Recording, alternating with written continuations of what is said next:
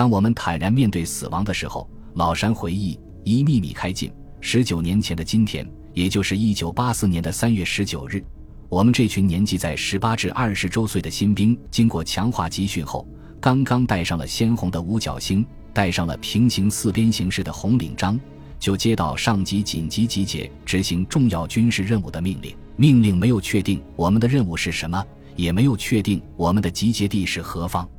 我们怀着一颗颗好奇与憧憬的心。怀着一份份紧张而几乎窒息的心情，由重庆登上了不知道开往何方的军列。耸立在我们面前的是一只崭新的尿桶。晚上十一点正，我们以师的建制登上了由二十一节闷罐子车厢组成的军列。苍天似乎为了整天几分凄凉悲壮的气氛，竟然飘飘扬扬下起了贵如黄金般的细雨。也许是为了隐蔽开进。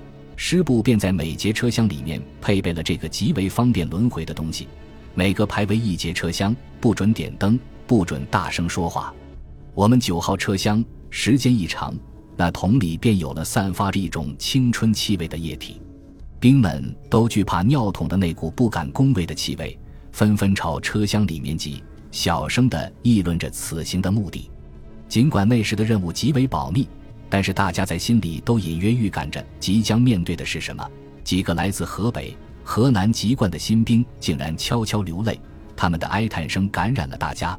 想到我们此行的真正意义，大家压抑着的心情像死一样的沉寂，默不作声。只有军列行驶轮子与铁轨接触的哐当声，仿佛在为我们伴奏，让大家昏昏欲睡。排长与被指定为三班班长的我，蓦地靠在尿桶的附近。各自想着心事，车到贵阳临时停靠九分钟，战士们像百米冲刺一样冲进了车站的厕所，在几个新兵迫不及待的带领下，霸占了女厕所，甚至几个新兵不顾纪律的约束，在厕所的附近掏出来就尽情的宣泄。我与排长默默地将尿桶从车上抬了下来，倾倒了污物，并用自来水洗干净尿桶。紧急集合的哨子再次响起。各排清点完人数后，各自回到车厢，按照要求继续睡觉。此后，军列像得到特赦令一样，新式内燃机牵引着车厢，一路呼啸着在漆黑阴冷的夜空向祖国的西南方向疾驰。当大地在朝霞的辉映下，我们透过车厢的缝隙，隐隐约约地向外面张望。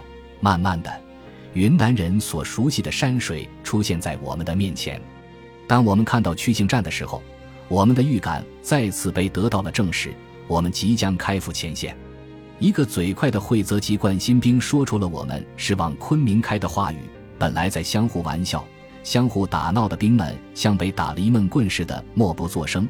我们看着那几个眼睛红肿的河北、河南兵，心里不知道是一种什么样的滋味。下午三时正，军列准时到达昆明站。一百二十辆崭新的解放 C 实行军用卡车披满伪装停在车站广场上，车站的乘务员为每个下车的新兵发送了压缩干粮，补充了饮用水。